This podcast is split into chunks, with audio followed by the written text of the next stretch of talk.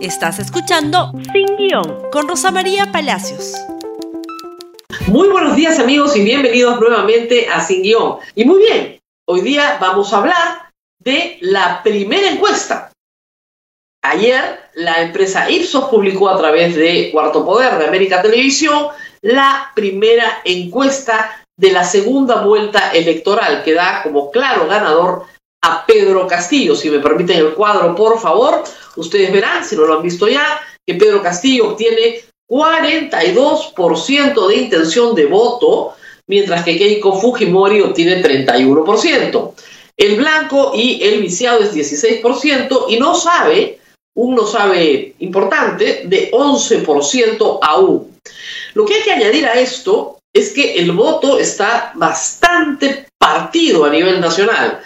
Lima es claramente de Keiko Fujimori, el resto del país es claramente de Pedro Castillo. Se necesita ambos para ganar. Los niveles socioeconómicos A, B y C son aquellos en los cuales Keiko Fujimori tiene mayoría. Los niveles socioeconómicos D y E son aquellos donde Pedro Castillo tiene mayoría. En cuanto a antivoto, el 33% señala que nunca votaría por Pedro Castillo, pero el 55% señala que nunca votaría por Keiko Fujimori, lo cual, desde una primera impresión, pondría a Keiko Fujimori fuera de carrera. Si el 55% de los electores nunca votaría por Keiko Fujimori, no hay forma de que ella gane. Sin embargo, esta carrera, como sabemos bien, recién empieza y tiene mucho camino por delante. Todo depende de lo que en las próximas siete semanas hagan los candidatos para atraer el voto popular. Keiko Fujimori tiene un voto enorme, ganado a pulso por ella misma, no solo por la conducta de su padre cuando fue presidente, sino también por la dos campañas anteriores y la conducta política que ha tenido en los últimos cinco años. Conducta política que ha llevado al Perú al borde de la anarquía por la pataleta olímpica que tuvo en el, 2016, donde se dedicó a destruir sistemáticamente la institución de la presidencia de la República. No ha parado en eso. Primero destruyó a Kuczynski, después destruyó a Vizcarra, en el camino fue presa, destruyeron el Congreso pero la disolución, perdón, la vacancia por incapacidad moral de diciembre, de noviembre del año pasado, hace pensar que Keiko Fujimori no cambió nada y que utilizó a su grupo político para hacer lo que siempre hace. A pesar de que señala que su bancada no adopta medidas populistas, por supuesto que las ha adoptado y sobre todo en el último año apoyando proyectos nefastos para la economía peruana. De otro lado, Pedro Castillo, Pedro Castillo es francamente un desconocido en la política, no tiene biografía política salvo su participación en la huelga magisterial del 2017.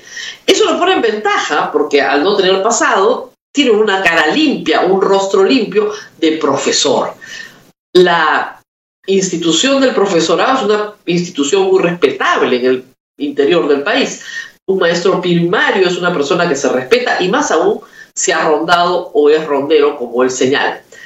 En ese contexto, parece ser que Keiko Fujimori viene un poco gastada a esta, a esta contienda. Sin embargo, Pedro Castillo tiene un problema muy grave que se llama Vladimir Cerrón, que es probablemente tan grave como tener de padre Alberto Fujimori. Vladimir Cerrón es el mentor, es el gestor, es el autor de Pedro Castillo. Pedro Castillo no existe, no se explica, no postula sin Vladimir Cerrón. Vladimir Cerrón era, él quería ser el candidato presidencial, impedido por una condena por corrupto, porque hay que decirlo también, ¿no es cierto? Coloca de testaferro político a Pedro Castillo, una cara limpia que le permite obtener una victoria en la primera vuelta.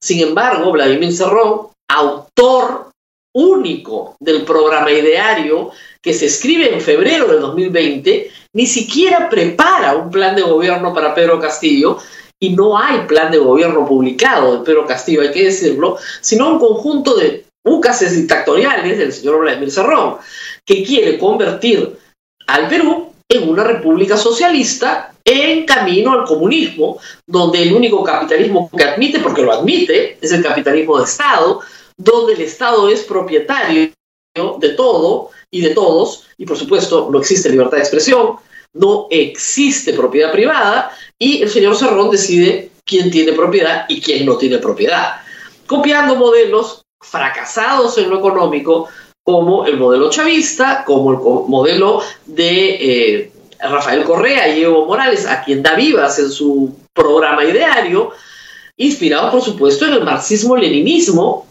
señalado así, exactamente así, en su eh, programa ideario. Reitero, marxismo-leninismo, pensamiento de Mao en cuanto al capitalismo, pensamiento de Mao que él bebió durante siete años en su formación médica en Cuba.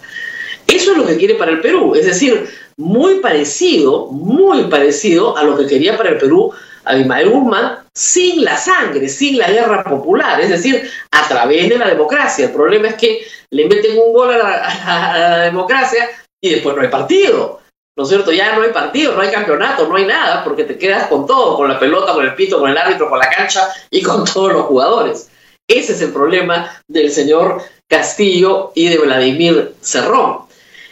Mario Vargas Llosa el día sábado publicó una columna que se publica en más de 50 países en el mundo entero y que se publica en la República el día domingo, señalando que ante este abismo, ante esta desgracia que le toca vivir al Perú en medio de esta pandemia horrorosa, no le queda más remedio que apoyar a, a Keiko Fujimori. Y lo señala, y les reitero, lean la columna, por favor, antes de opinar.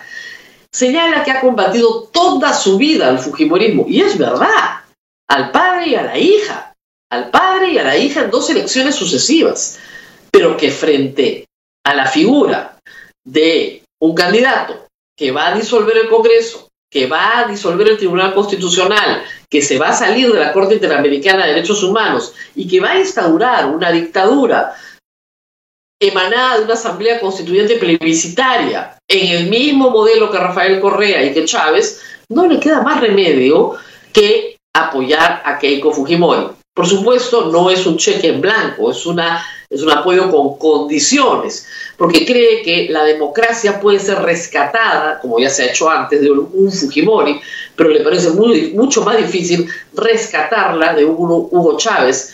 Si ustedes miran lo que está pasando en Venezuela, hasta ahora siguen ahí. Han logrado ser sacados en Ecuador y en Bolivia, si bien el partido de Evo Morales ha ganado las elecciones, por lo menos ha habido alternancia. El problema de este tipo de personajes es que se quieren quedar para siempre en el poder, no quieren irse nunca y sacarlos es sumamente difícil. Claro, ustedes pueden decir lo mismo de Alberto Fujimori, que quiso quedarse 15 años, por lo menos, se quedó 11, pero se puede lograr un compromiso, dice Vargas Llosa, de la hija, para que en cinco años se vaya, respete los fallos de las Cortes del Perú, no indulte a los amigotes de su papá y permanezca en el poder el tiempo limitado que la constitución peruana señala que tiene que permanecer en el poder. Vamos a ver, todos queremos ver si Keiko Fujimori quiere ganar las elecciones, tiene que enseñar muchísimo más de lo que ha enseñado hasta ahora. Y como digo, ha enseñado en muchas ocasiones su peor cara. Así que vamos a ver qué cara enseña ahora para ver si finalmente se vota por ella y no por Pedro Castillo, que sí sabemos lo que nos espera con él. No hay duda. No hay ninguna duda de lo que nos espera con él. Anoche, hay que decirlo, Pedro Castillo lanzó un mensaje luego de la encuesta agradeciendo y diciendo que no iba a tocar la constitución hasta que no se instalara la Asamblea Constituyente.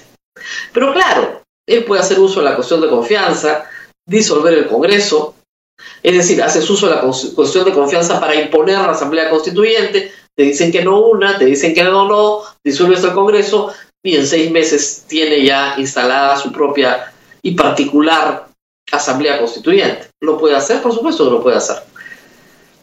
Sin ninguna duda. Y también puede ser vacado muy rápidamente por el Congreso de la República, donde no tiene mayoría. Con mucho esfuerzo pero con mucho esfuerzo Pedro Castillo puede reunir 50 votos para cualquier iniciativa, pero hay 80 que van a estar siempre en oposición. Muy bien, lo dejamos acá, vamos a tener que seguir conversando con esto, sobre esto durante los días que vienen. Nos tenemos que despedir, no se olviden de compartir este programa en Facebook, Twitter, Instagram y YouTube. Nos vemos nuevamente el día de mañana. Hasta pronto. Gracias por escuchar Sin Guión con Rosa María Palacios. Suscríbete para que disfrutes más contenidos.